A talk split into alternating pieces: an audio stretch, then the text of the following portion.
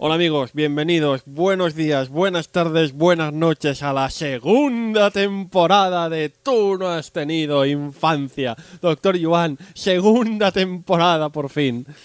Bueno, tampoco ha sido tantos programas de la primera, ¿eh? Bueno, O sea, eh, sí, hemos de empezar disculpándonos por un poco el, eh, el pollo. El pollo, no, no merece otro nombre. El pollo de final de temporada pasada. Eh, como bien sabéis, eh, teníamos anunciado un programa eh, de Bruce Lee, de la película Enter the Dragon.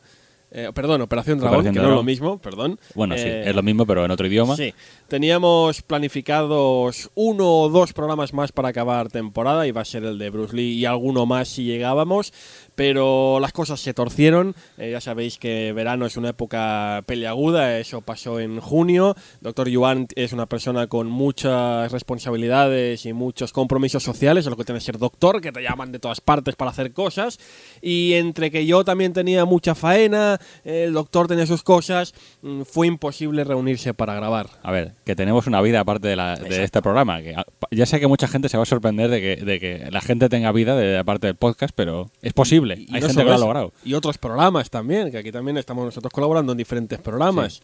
Yo lo que, lo, lo que no sé es cuándo duermes tú, porque No. tienes tantos programas que no te faltan días en la semana. Dicen por ahí, se ha puesto de moda la, la expresión de que un podcast con Funs, qué pesado, ya que, que, se, que se vaya, que se largue. Bueno, en fin, doctor Giovanni, ha pasado el verano, pedimos una vez más disculpas de verdad por este caótico final de temporada pasada. Fueron siete programas, ocho programas, que bueno, eh, agradecemos todo, agradecemos de corazón a la gente que nos ha seguido, que lo hayáis seguido con tanta ilusión. Mm, Si estamos aquí pasando temporadas gracias a vosotros. De hecho, me han venido preguntando cosas del programa de Gundam. Ah, a ¿sí? estas alturas, para que vean, la gente todavía va con lag. Estamos a tiempo de engancharlos. Bueno, eso está bien. Pues nada, empezamos segunda temporada y empezamos eh, haciendo un par de, de cambios o novedades, según se mire. Eh, ya vimos la semana, la temporada pasada, perdón, vimos la temporada pasada que el formato semanal es un poco difícil de cumplir con las responsabilidades que tenemos aquí los dos eh, que perpetramos este podcast, con lo cual, doctor Joan, la periodicidad de este podcast pasa a ser eh, quincenal. Yo iba a decir, eh, veremos cuándo Ya. el próximo, pero vale. Quincenal. Intentar hacer quincenal. Cada 15 días, tú no has tenido infancia en la página web de tú no has tenido infancia.com. Pero ¿tenemos Facebook? Eh, no, Vaya. todavía no, pero. Tenemos Twitter. Tenemos Twitter en, a ver si no la cago, eh, TNHTI. TNHTI. Arroba, Fantástico. Gallifante. Sí, señor. Y además también hemos abierto una cuenta de, de correo.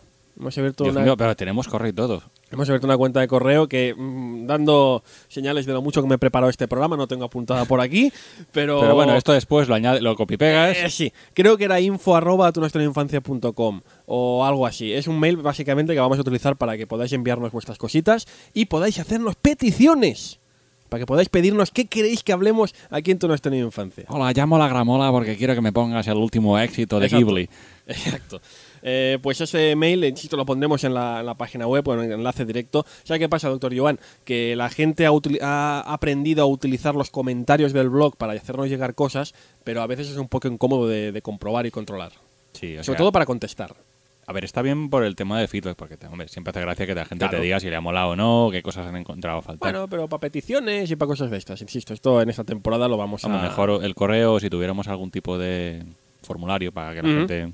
Pero bueno, Bueno. ¿y alguna novedad más? No, no, básicamente vamos a seguir analizando estas grandes obras de los 80 y Sí, a 90, cómic... Amigos, eh, si, te has, si te has bajado este podcast es porque quieres más de lo mismo, no Sí, nos no. engañemos. Eh, cómic, eh, literatura, manga, series de televisión, películas. Algún videojuego caerá esta temporada. Oh, Dios mío. Sí, sí, sí, algún videojuego caerá.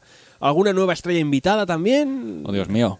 Sí, Está invitada, va a venir, de- de- va a venir del otro lado del charco. Cerramos, del cerramos, lado de la puerta. cerramos la temporada pasada con el gran Saeva. Está el, el listón está un poco alto, ¿eh? Que Yo- claro, mira, vale, es verdad, no hicimos más programas, pero acabó la temporada por todo lo alto con Saeva, ¿no? Habrá, bueno, pues habrá cositas, ¿no? Y seguiremos eh, dedicando cada uno de estos programas a una de estas obras. Duración del podcast. Es un tema peleagudo, doctor Joan. Sí, la sí. temporada pasada hubo mucho cachondeíto. Sí, yo iba a poner. el- es complicado. Es complicado, sí, porque empezamos siendo un programa de una hora El capítulo O sea, piloto de Akira dura eso. Vamos más a ver, menos. empezó pensando que el programa iba a durar media hora, Sí. 45 como mucho, y acabó durando dos horas el programa. Sí, eh, cada semana decíamos aquello de esta semana prometemos ocupar menos que la semana anterior y Es al revés.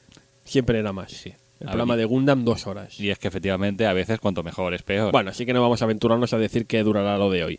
Eh, el- supuestamente, eh, según lo que dijimos a final de temporada pasada, este eh, siguiente programa iba a ser sobre Bruce Lee. Insisto, sobre esta película, pero han surgido una serie de problemas a lo largo de este verano, historias con los guiones y tal, con lo cual hoy no traemos Bruce Lee. Lo traeremos de aquí 15 días. De aquí 15 Vale. días volvemos con Bruce Lee. Para que lo cojas con más ganas. Exacto. De momento hoy vamos a dedicarlo a una obra, bueno, Doctor Yuan, Doctor Yuan, por fin, por fin vamos a tocar a eh, mi personaje de cómic favorito. Por fin vamos a tocar a Batman, al hombre murciélago. Y con una de sus historias, no seguramente de las más conocidas, pero sí de las más importantes en su historia. A ver, es una historia muy importante dentro del- de lo que es el- la historia de Batman y la verdad es interesante. O sea, se sale un poco de, los, de las historias más típicas de Batman y en su época también fue bastante... No iba tampoco rompedora, pero realmente tocaba temas bastante interesantes. Vamos, que tenemos un programa por delante calentito, calentito, y yo creo que, eso sí tengo que decirlo, esto para mí hoy es la reivindicación de un gran personaje, un gran personaje que todo el mundo siempre insulta. Vamos a hablarlo, vamos a hablarlo de... Pero además, una cosa más. Amigos, eh, este programa va a tener spoilers, ya estáis avisados. Ah, sí, sí, eso es otra cosa. Gracias por recordarme, doctor Iván, que ya va con la entradilla de- del programa. Lo hemos dicho antes en el Twitter. Mucho en el Twitter hemos hecho una pequeña encuesta antes de venir a grabar. Eh, hablar de esta obra sin explicar su final es muy difícil. Eh, a ver, esto es como el Crisis, Infini- Crisis en Tierras Infinitas. sí. La portada ya te dice lo Sí. que va a pasar. Pero eh, realmente es muy difícil explicar de qué va esto y la repercusión que tuvo sin contar su final. Con lo que, sí, doctor Iván, mucha razón. La gente que quiera leerse esta obra, que ya digo, ya voy anunciando que es Una muerte en la familia, título que no tiene por qué ser estrictamente definitorio. Es un título, vamos a hablar de spoilers, vamos a hablar de lo que pasa en la obra, porque esta, lo que pasó en esta obra repercutió en muchos aspectos de la, de- de- del mundo del cómic americano. Con lo cual, gente que lo tiene ahí por leer y no quiere saber el final, no escuchéis el podcast, porque no vamos a poder evitar hablar de lo que pasa. En la encuesta que hemos hecho en Twitter, doctor Yuan, la gente parecía no tener demasiados problemas para que hablásemos de esto, sobre todo cuando han pasado ya, que 15, 20 años de esto. Siempre habrá alguno que dirá, es que no me lo he oído aún y me habéis Bueno. reventado el final. Avisaos que dais, habrá spoilers. Pero como decía uno en Twitter muy acertadamente, eh, un camino se puede disfrutar igual sabiendo dónde vas a llegar. No sé, yo nunca he tenido problemas, Bueno. aunque me hayan contado eh, lo que va a pasar, porque lo que me interesa es cómo llegas. Exacto. Vamos allá pues, con Batman una muerte en la familia.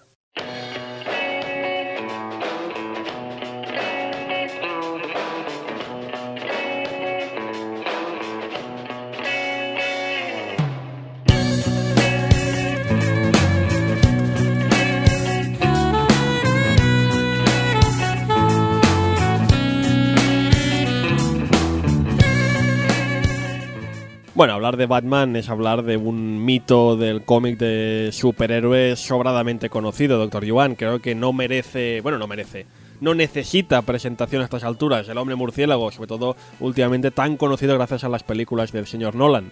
Sí, a ver, ya hoy en día es difícil que haya alguien que no sepa de que, no sé quién es Batman o el hombre murciélago. Creado en 1939, atención, o sea, Batman es, es más viejo que mi padre.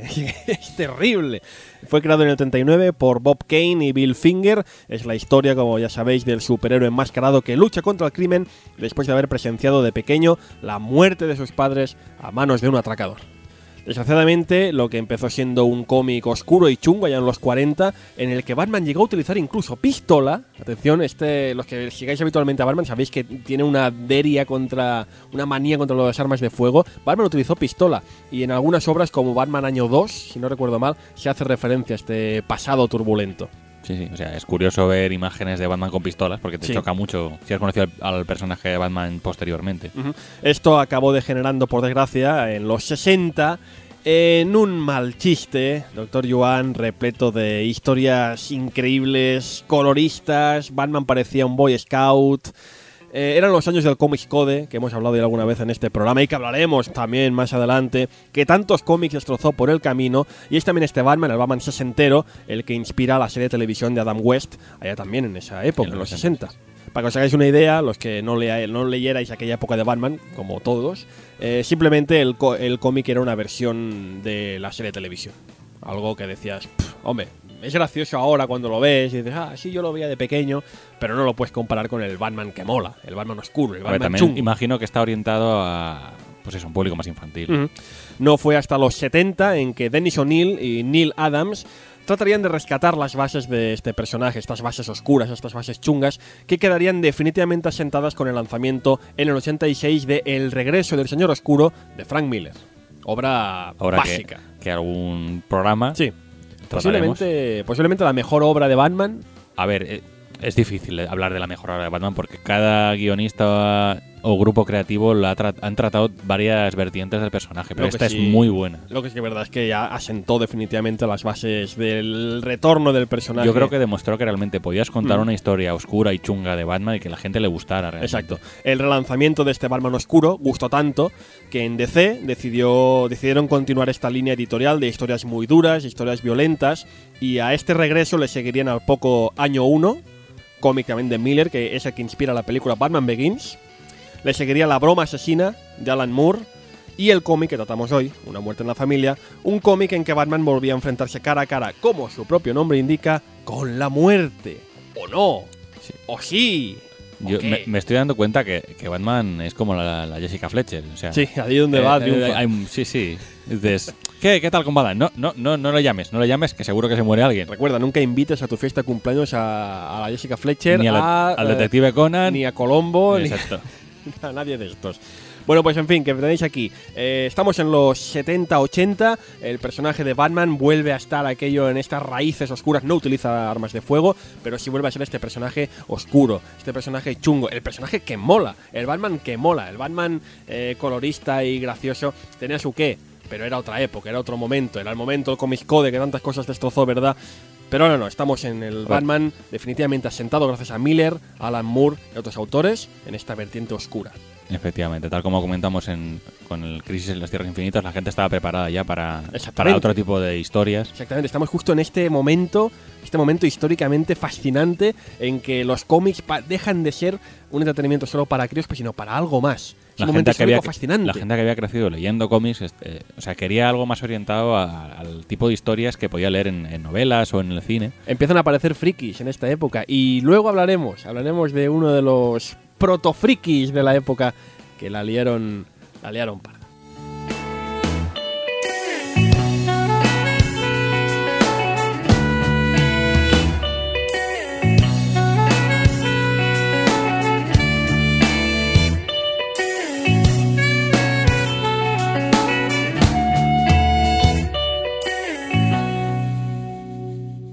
Pero si habéis leído, o si habéis escuchado toda la introducción esta, os estaréis preguntando, ¿y esto de qué va? ¿Esto de qué va? Sí, porque está bien, que Batman es oscuro, muy bien.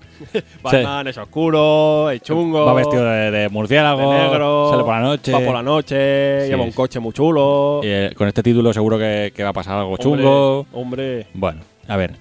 Os sorprenderemos diciendo que el cómic no se centra únicamente en Batman, sino que en este caso tiene mucha más importancia Robin. Que en este caso es Jason Todd. ahí está. Ahí, que, ahí quería entrar yo, Doctor Yuan. Quiero dedicar este programa a este personaje incomprendido que es Robin. Este personaje tan incomprendido y que se merece, que se merece una mención de honor. Porque es un personaje que yo no tengo problemas en ocultarlo y la gente que me ha visto por la calle con la camiseta de Robin saben que me gusta mucho. La gente me dice, es que Robin es un niñato asqueroso. Cuidado. Pero ¿cuál de ellos? Ah, ah, amigos. Cuéntame, cuéntame, Doctor Yuan, cuéntame, cuéntame más. Porque claro, todos recordáis a ese Robin dicharachero y que va pegando saltos y que es muy majo. Pues no, amigos, no, este Robin es todo lo contrario. Vamos, ha habido más de un Robin. Sí. Ha habido más de un Robin, de hecho han habido unos cuantos. Este Esto es el lo- segundo. es el segundo, lo comen- después ya comentaremos un poquito más el tema de los Robins. ¿Y qué pasa con este Robin? Con el señor Todd, eh, pues básicamente que es un chaval de la calle, o así te lo pintan, tiene un carácter bastante chulo, eh, desafía la autoridad, es bastante violento, con lo cual digamos que tiene una serie de roces con Batman, y tiene un comportamiento que le lleva por una espiral autodestructiva a enfrentarse de manera casi suicida con los criminales y al final Batman decide de que no está preparado para ser el Robin que necesita hasta que no resuelva todos los problemas que tiene. Que no son pocos. Que sí. También un poco, perdona que interrumpa, doctor Joan, está muy de moda en esta época, sobre todo en cómics que tiene Denis O'Neill por en medio, hacer un poco de crítica social. Son cómics que aprovechan para criticar, oye, que hay gente, vale, sí, es Robin, se hace acrobacias y tal, pero cuidado, que es un chaval de la calle que tiene sus problemas, tiene sus cosas. Lo aprovecharán. Denis O'Neill ya lo aprovechó en el pasado para reflejar el primer cómic con que refleja problemas de drogas. Lo podemos comentar también después cuando hablemos de él. Eh, digamos que Jason no se lo toma demasiado bien. Mm, Imagínate que te dicen, no, no, que ya no, que no puede ser Robin. No, no. Y, y además siendo como es, ¿sabes? En vez de hablar del tema que le preocupa, el- bueno, la muerte de sus padres y demás, pues no, se va. Ahí te quedas, Batman. Mm, Sí, porque Jason Todd eh, también tiene este trauma, ¿no? De, Sí. de los padres muertos. Pero en este caso mm, eh, no acaba de. Creo que a padre no lo llega a conocer, ¿no? Sí, a ver, es lo que te digo. el- la familia era un poco disfuncional, Sí. el tío acaba viviendo en la calle, con lo cual es que es chungo. Es chungo. O sea, es todo lo contrario con el Robin anterior. Mm, que era dicharachero, era el, que todos conocemos de circo, el Dick que vio morir a sus padres. eh, Dick Grayson, exactamente. Eh, bueno, pues eh, mientras vuelve a, a su antiguo vecindario, porque es lo que típico, te has ido de casa Batman, te vas a donde vivías antes, y Jason se encuentra con unos documentos que pertenecieron a su padre, en los que descubre, o sea, pues si no tira bastante, que es adoptado Encima, y que su verdadera madre biológica podía encontrarse en Oriente Medio o África. vaya. O sea que dices, mm, chaval, tú lo tuyo, mejor no haberte levantado, ¿eh? Madre mía. Pobre Jason. Al mismo tiempo, porque claro, mientras tanto Batman está haciendo cosas. Eh, es un hombre ocupado. Batman descubre que eh, su archienemigo, el Joker, ha escapado una vez más del asilo Arkham, que debe tener la- las cerraduras de plastelina o algo. No, tiene las puertas giratorias. Sí. Y no solo con eso, que dices, bueno, ya es jodido que se escape el Joker, sino que además se ha hecho con un arma nuclear que va a vender al mejor postor. ¿Qué me Dices, fantástico.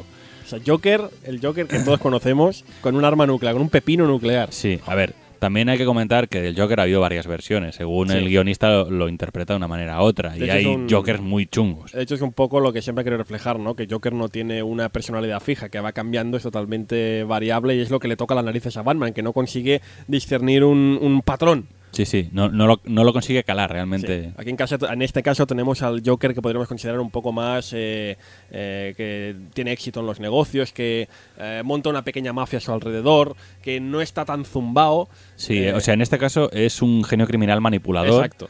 que no tiene ningún tipo de ética. O sea, le va a vender el arma nuclear al primer que le pague más. Claro, pero habría otro Joker quizá que podría utilizar el arma nuclear contra, contra Gotham mismamente. Exacto, sí, sí. O, o Va pla- variando. o plantarla ahí en medio y Depende hacer que, que Batman vaya ahí para matarlo. o sea, Realmente sí, se sí. notan mucho los cambios de según el guionista de, de Joker. Sea, pero claro, como tiene esta personalidad, se, se le permite. estas Correcto, no, no, es muy interesante porque nunca sabes realmente el, qué historia te van a contar con Joker. Es muy, muy, un personaje muy interesante. Bueno, entonces tenemos a Joker con esta arma nuclear, Jason Todd que descubre que es adoptado, Batman haciendo sus cositas. Pues eso. Y diréis, bueno, no tiene nada que ver. No, no, pues Batman sigue la pista del payaso homicida hasta el Líbano. Y que en ese momento está en medio de la guerra civil. Una guerra civil real. Sí, recordemos que el Líbano tuvo guerra civil, o sea que básicamente lo utiliza como, como, como lugar donde sucede la acción, pero también lo, lo que decíamos antes, hace crítica social y demás. O sea que tanto Batman como Jason Todd se van para África, bueno, el- de hecho Oriente Medio. Oriente Medio, perdón. Sí. Allí eh, Batman con- se encuentra con Jason Todd, o sea, en el Líbano. Mira qué casualidad que te encuentres en el Líbano con Jason Todd. Ya casualidad, sí. Y juntos consiguen detener a los terroristas que pretendían usar ese misil nuclear de Joker para destruir Tel Aviv. Que dices, muy bien, ya os, os habéis reconciliado, habéis detenido a los terroristas, ya no pueden construir la máquina del tiempo con el plutonio, eso. Bueno, Batman decide entonces acompañar a Jason en la búsqueda de su madre biológica. Porque, ya es que no, el chaval Ya que está ahí. ya que está ahí, dices, bueno, vamos a ayudar al chaval, que no que después se va por ahí a África y lo pasa mal. Al final pasan por varios, varios continentes y eh, acaban en Etiopía, esto sí que está en África, donde finalmente consiguen hallar a la madre de- del chaval. La feliz reunión durará poco por eso, porque sin que los héroes de enmascarados lo sepan, la mujer en cuestión está siendo chantajeada por el Joker. Mira qué casualidad que el Joker también esté por ahí. La, eh, la está obligando a darle medicamentos que tiene la agencia en la que trabaja, porque es la típica agencia esta que está en África ayudando a la gente desfavorecida, a cambio de su silencio. Con lo cual, el perverso plan del Joker, aparte de contrabando de medicamentos en el mercado negro, que quieras que no, te da bastante pasta, va- consiste en sustituir parte del cargamento por su gas de la risa y así acabar con cientos o miles de personas con una sonrisa. Vaya. Dices, muy bien, Joker. O sea, tú te forras y encima te cargas un montón de gente. La madre de Jason por eso no es trigo limpio y ha estado malversando fondos de la agencia en la que trabaja. Para cubrir su rastro decide erróneamente que es mejor entregar a Robin al Joker, Ah. pensando que así este la protegerá. Vaya. Dices, mal. Me estás diciendo entonces que Jason Todd, eh, Robin, Sí. acaba en las manos del, del Joker, el archienemigo de Batman. De Sí. aquí no puede salir nada bueno. Mm, Pues no, ya ves que no. Porque además, viendo, eh, viendo lo que ha hecho el Joker hasta el momento, mm, te puedes dar cuenta de que no va a acabar bien la cosa. Eh, digamos que Robin recibe una paliza brutal y despiadada con una palanca de hierro a manos del Joker, hasta que vemos una imagen del Robin inconsciente y haciéndole un charco de sangre. Vaya. No contento con eso, además, el payaso los encierra a él y a su madre en un depósito junto a una bomba de tiempo. O sea, la O sea, típica es, de venga, tic-tac, fa- tic-tac, tic-tac, como lo típico de la serie de los 60. Dice, Sí, sí. ¿conseguirá Robin escapar de Sí, esta sí. trampa mortal? ¿Qué ocurrirá con el chico maravilla? El ¿Llegará tiempo de día. salvarlos el hombre murciélago? Descúbrelo en el próximo número a la misma Bator en el próximo Bat Canal. ¿En el próximo Batcanal? No, en el mismo Bat Canal. Ah, Perdón. Hostia, es que, claro, Así se quedaron los lectores cuando salió la famosa encuesta telefónica ¿cómo? Una para encuesta- votar sobre la vida o muerte de Robin. ¿Una encuesta telefónica? ¿De Sí. qué me está hablando, doctor Joan? Sí, este cómic es famoso, amigos, por eso. Porque eh, digamos que los de DC, que no son tontos, decidieron poner un número de teléfono para que la gente votara sobre el resultado de este cómic. O sea, ¿me estás diciendo que la vida de un personaje mítico de cómic dependía de una llamada de teléfono? Sí, está en tus manos salvar a Robin. Es maravilloso. Daremos más detalles porque la encuesta esta telefónica dio, dio lugar a uno de los momentos más memorables de la historia del cómic americano.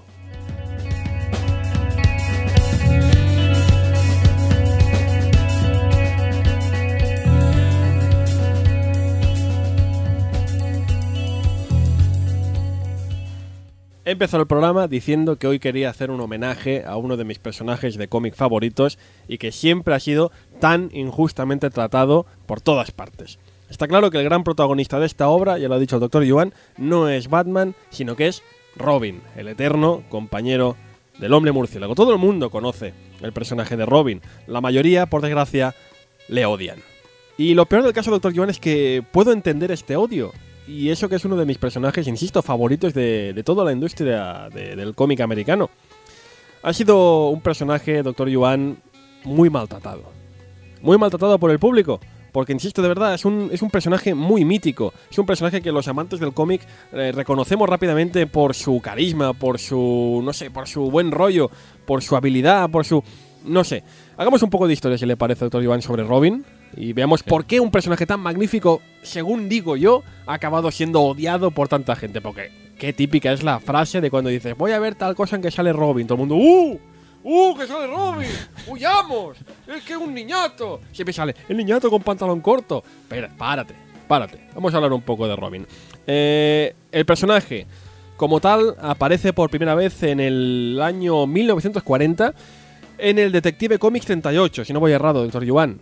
Sí. Y es creado como contrapartida a la oscuridad de Batman, porque en ese momento Batman ya era un personaje muy chungo y querían darle un poco de luminosidad, no hacer un poco el, el, el yang de su yin, o por decirlo de alguna forma. Sí, sí.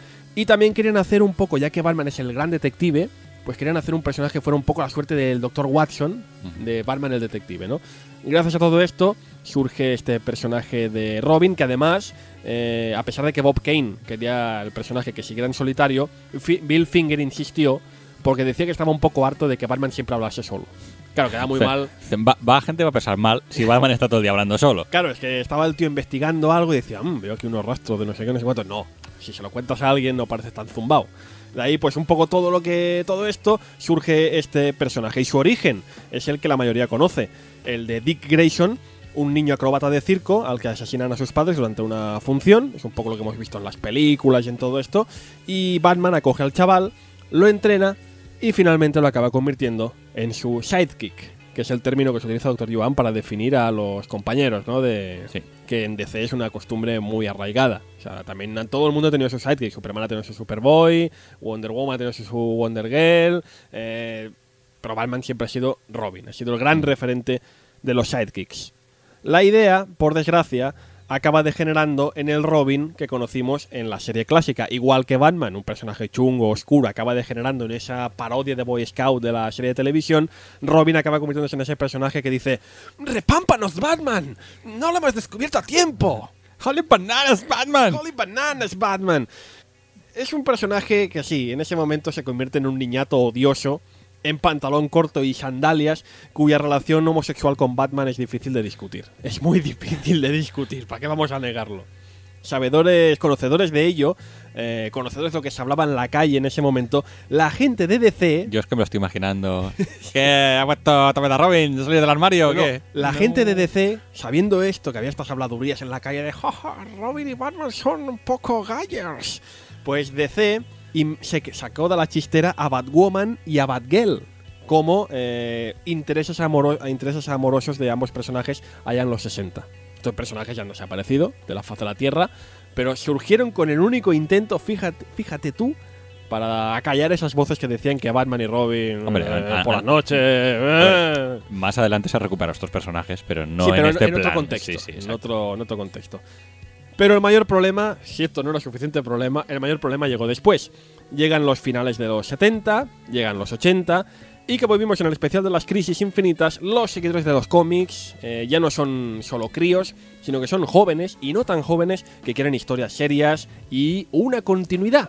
Recordamos que las crisis se crearon con el gran propósito de crear una continuidad seria, estricta y bien formada. ¿Qué pasa? En DC el tiempo pasa muy lentamente, porque claro, Batman es del año 40, si tuviera la edad real, ahora Batman no se aguantaría ni los pedos. Estaría, "Eh, voy a ir contra los villanos! No, Bueno, sería como en Kingdom Come. sería como Kingdom Come, exactamente. Otro, que- mm, otro libro que hemos de comentar. de esto, sí. Pues lo dicho, el tiempo pasa, muy lentamente, pero pasa. Ahora, si no voy errado, decían que Batman tiene unos 37, 38 años, está ya al borde de los 40, creo, creo recordar, ¿eh? no me hagáis mucho caso. El caso es que Dick Grayson eh, ya era por entonces un adolescente, casi adulto, que todavía se paseaba en pantalón corto. claro, era un poco ridículo ver a un chaval de 16 años pasándose con sandalias y, y- y pantalón cortito. No era serio. Especialmente cuando querían darle, insisto, lo hemos dicho al principio, querían darle seriedad al personaje, como se la estaban dando Batman, a- como se la estaban dando a Batman, Adams y O'Neill. Darle, querían darle a, a Dick Grayson, querían darle intereses amorosos, querían darle más profundidad. Eh, le dieron mucha importancia a los jóvenes titanes, de los que era el líder. No era serio que un grupo de superhéroes lo, lo liderase un chaval en calzoncillos. Doctor Yuval, no era serio. Pobre Superman. Qué trauma. No, pero, pero, pero Superman al menos llevaba algo debajo. Es que, Pero que, que peor, llevaba calzoncillo por fuera. bueno, pues ya me entiende. Sí, El caso, Que sí, que sí. justo antes de las ya comentadas crisis, Grayson decide dejar de ser Robin para convertirse en un nuevo superhéroe, Nightwing, que este se lleva tapado del todo. No lleva, lleva un traje completo, un poco hortera, luego ya se arreglaría, pero el, el primer traje. El primer traje era muy primer horroroso. traje es Era- eh, fiebre del sábado noche total, ¿eh? Su actual traje, eh, bueno, su actual traje antes de que pasaran ciertas cosas que no vienen a cuento, eh, es el que inspiraría el traje de Robin en la película de Batman y Robin. O sea, cuando veis ese traje todo negro con una especie de ave pintada de rojo en el pecho, en este caso era azul, que sepáis que está in- inspirado en el traje de, de Grayson, el traje de Nightwing. Sigamos, que la cosa tiene más historia, porque es también en ese momento, eh, el año 83 aproximadamente, cuando se presenta un nuevo Robin, que se supone que es el sustituto. Vuelve a ser, ahora sí, un crío en pantalón corto, con lo cual no es tan ridículo. Es, sí, el traje sigue siendo igual de lamentable, pero es un crío de 10, 8 años. Este es Jason Todd, el personaje del que hemos hablado, el segundo Robin, cuyo origen, doctor Yuan, fíjese las cosas, era exactamente el mismo que el del primero. Básicamente, como en aquella época, ya hemos dicho en otras ocasiones, no había continuidad, no había nada, y había dos Supermanes, ¿se acuerda, doctor Yuan? Había Kal-El y Kal-El, había dos Supermanes, había un Batman vivo y un Batman muerto, no tenía sentido nada. Pues Jason Todd era igual, era un niño, eh, hijo de acróbatas de circo, que veía morir a sus padres, bla, bla, bla, bla, bla, bla, bla, bla. No tenía lógica, doctor Yuan. Y para eso estaban las crisis. Vinieron las crisis y intentaron arreglar el desaguisado del origen de Jason Todd y volvieron a redefinir el origen de este personaje que pasa a ser, como bien ha definido el Dr. Yuan, un crío de la calle al que Batman decide adoptar cuando le pilla intentando robar las ruedas al Batmóvil. Tiene narices la cosa del origen del personaje, Dr. Yuan. tener los cuadrados para robar el coche a Batman, por cierto. Y yo creo que el, chaval es un poco más, yo creo que son un poco más mayor, ¿eh? al menos no tiene tan pinta de Sí. tan, tan crío, 10, Eh, 12 años a lo Sí, mejor. 10, 12 años. Sí, más o menos. Lo que pasa es eso, que DC, insistimos, quería historias más oscuras, con lo que Jason, pese a seguir con el ridículo traje antiguo, es un Robin, ya lo ha dicho también el Dr. Yuan, más chungo. Es mal hablado, es respondón, es violento, fuma. Es un, es un personaje que fuma. Y ya sabéis que en las películas de los 80 quien fuma es malo. es evidente. Y claro, se genera entre los dos una curiosa relación. Batman, vale, es un personaje chungo, oscuro y tal, pero tiene unas líneas que nunca va a sobrepasar. En cambio, mm, este Robin no tiene demasiados remilgos para utilizar en su beneficio, pues yo que sé, tortura, eh, leve, pero tortura al fin y al cabo, eh, hacer más daño del necesario estrictamente hablando. No sé, es una relación también fascinante, porque veis un poco, lo, se han girado las tornas, ¿no? Antes Robin era la luz de un Batman oscuro y ahora el Batman es menos oscuro, pero tiene un Robin todavía más. Se genera una relación muy curiosa. ¿Qué pasa? Que Batman añora a Dick Grayson, añora al antiguo Robin con el que no le acaba muy bien.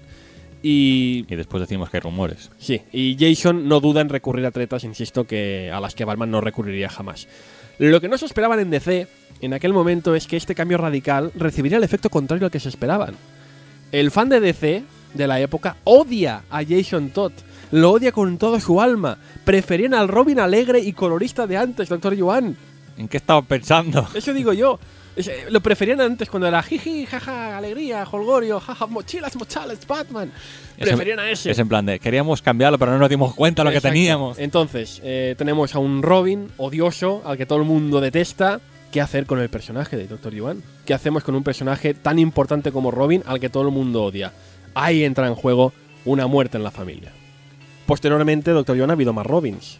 Es que no sé de dónde salen, ¿eh? Con lo cual, bueno, uno ya se puede imaginar el desenlace de esta, Chen, de esta chen, obra. Ha habido tres Robins más, hasta el momento oficiales. Eh, en el 89 aparece el tercer Robin. El 89, si no recuerdo mal. El tercer Robin, Tim Drake, que sí consigue recuperar el carisma del es primero. que Tim Drake es un personaje muy, muy, muy chulo. Muy carismático. La década pasada tomaba el manto de Robin Stephanie Brown, alias Spoiler, y actualmente Batgirl. eh, que dura apenas unos pocos números. De hecho, Batman la- le da el manto de Robin por joder. Literalmente, por joder. En plan, ¿sabes un poco? Hablamos de la relación homosexual de Batman. ¿Sabes aquello que dice, me, pues me voy con otra para darle celos a mi, pa- a mi pareja? Pues es un poco ese rollo, doctor Iván. Muy turbio todo. Muy, muy turbio. Ay, Batman. Y recientemente, el nuevo Robin es Damian Wayne, que Con, Bueno, ese, con ese apellido. Sí. Eh, es complicado. Es, eh, es- es muy complicado hablar de supuestamente es el hijo de. Sí Eh, y no. eh, Algún, algún día hablaremos de. o no, porque no es un cómic antiguo, es un cómic de hace dos o tres años, quizá cuatro o cinco como mucho, con lo cual aquí solo podemos hablar de cosas antiguas, doctor Iván. Usted ha leído este cómic porque yo le insistía que se lo leyera. Bueno. A lo mejor podemos un especial de viaje al futuro. Bueno, venga, de acuerdo. El caso, lo que vengo a decir, es que lejos de sus encarnaciones odiosas, comprensiblemente odiosas, en cine, por el señor Chris O'Donnell, creo que se llamaba, y en televisión, por el señor Burt Ward, si no recuerdo Pobre mal chaval. tampoco, Robin es realmente un personaje muy querido en la continuidad comiquera. Dick Grayson, al- actualmente Nightwing, es muy querido por los fans. Tim Drake, actualmente, bueno, antiguo Robin, tercer Robin, también ha sido muy querido por los fans. Pero Jason Todd, el segundo, Dr. Yuan, no era querido. No lo querían en su casa. Por eso, ¿qué hicieron en DC? En DC confiaban en Jason Todd. Por eso intentaron redimir, intentaron redimir al personaje a ojos de los fans. Y de ahí, de ahí salió la idea del concurso telefónico que hemos avanzado hace un momento. Pero no nos avancemos, porque hay, mucha historia, hay muchísima más historia detrás, doctor Joan. Vamos a hablar de sus autores.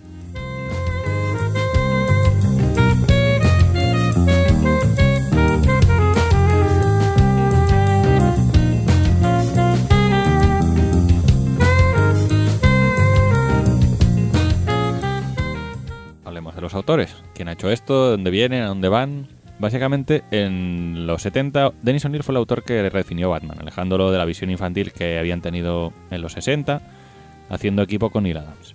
La fama que ganó durante esta época y también en Green Lantern Green Arrow, que es el cómic que comentábamos antes, que toca el tema de las drogas y demás, que es un de crítica social, le valió para acabar como editor jefe de las colecciones del Hombre Murciélago. Esto pasa todavía a día de hoy. Un autor tiene mucho éxito y acaba siendo ascendido a editor, editor jefe o incluso a director de la compañía. Que es lo suyo, que ya sabe de qué va el tema. Claro. O sea que, ¿Quién mejor? que mejor para estar en esa posición. sí. Desde su puesto, O'Neill reforzaría la visión oscura del personaje, editando las mencionadas obras de Frank Miller y Alan Moore. O sea que el regreso del señor oscuro y una broma la- asesina correcto. tienen a O'Neill detrás moviendo los hilos, ¿no? Es quien Pues- parece convencer a Alan Moore y a Frank Miller para que toquen Eh, unos no, proyectos tan suerte que comerciales. estaba este hombre, porque son unas obras que valen mucho la pena. Ujú. O'Neill sabía que Jason Todd no contaba con la aprobación del público. Vaya, Vamos, tampoco había que ser adivino para darse cuenta. Hombre, solo había que ver las cartas que llegaban a los correos de la época, Sí, ¿no? sí. De, "¡Que muera Jason Todd!". Sí, sí. Por mí como si come mierda y se muere. Bueno, en aquella época Comics Code no debía permitir esa clase de... Sí. Pero bueno, se entiende, ¿no? No, no, había, no había cariño. No había Eh. cariño por Jason en la calle. Así que se saca de la manga esta historia y el mencionado concurso telefónico. Estamos hablando mucho del concurso ¡Está telefónico. maldito! Y no estamos mencionando de qué va esto, doctor Yuan. Bueno, llegaremos. ahí. Ya llegaremos, ya llegaremos. Para conseguir que la gente dejara de odiar profundamente Jason Todd, cuenta con un equipo all-star de autores. Y en este caso, Jim Starlin, uno de los clásicos y más memorables guionistas de la editorial Marvel, es el hombre que creó a Thanos. Sí, y también es el El- que volvería a la, llevaría la fama a. Marvel y a sí, Alan Warlock. Warlock. Sí, sí, no, no, es, es muy Es importante un este clásico. Jimmy Starlin es, es curioso que ahora en este momento estaba en DC, pero es recordado por su paso Por en Marvel. sus obras anteriores en Marvel. sí, sí. Magnífico, Jimmy Starlin, señores. En este caso, eh, será el guionista de la saga de cuatro números que estamos hablando. El dibujante es Jim Aparo, que es uno Otro de los clásico. dibujantes de Batman también del momento, que sigue la estela de Neil Adams. Sí, como todos los de la época, básicamente. Neil Adams es que Es que la influencia de Neil Adams es muy, es- muy grande. Por cierto, hablando de Neil Adams, hace poco volvió a dibujar una obra, una serie de Batman, que Batman Odyssey creo que se llama, y, hombre, mola mogollón, pero se nota el, el paso del tiempo. Dices, este Batman mola mogollón, pero no se parece en nada al Batman, mm, por ejemplo, si en los 70 y 80 fue Neil Adams quien redefinió el concepto de Batman, ahora es Jim Lee. Y claro, ya todo el mundo imita a Jim Lee y claro, ver un Batman con el estilo antiguo es un poco chocante, pero mola, mola, realmente Sí, mola. a ver, también es lo que pasa. Cuando lees obras de cierta época en las que hay un, un, un dibujante o un equipo creativo que marca el estilo, se nota mucho. Porque, O sea, puedes decir de qué época es el cómic viendo el dibujo. Sí, señor. Y las portadas, amigos, que recordemos que en el cómic americano no las hace el mismo que hace lo de dentro. No. Esa y las otras de los otros tres números eh, son obra de Mike Mignola, que es el autor de Hellboy. Ah, que en aquel momento empezaba ahí a Sí, despuntar no, no, o como sea, gran autor. Antes de hacer Hellboy, este hombre estuvo trabajando haciendo cómics de DC y de Marvel y demás. O sea que, que- que tenía, ya un, tenía ya un rodaje. Vamos, que DC dice: Tengo que conseguir sacar a este chaval de, de la cuneta. Sí, sí, vamos a redimirlo, Sí, sí. como sea, con grandes autores. Y, con- va- y utilizaron, ah, pues eso, los pesos pesados que tenían a mano para intentar hacer un proyecto que lo, que lo salvara. La pregunta es, ¿lo consiguieron? Pues eh, lo sabremos en breve. ¡Ah, Dios, qué emoción! Me estoy haciendo encima todo. ¡Ay, Dios!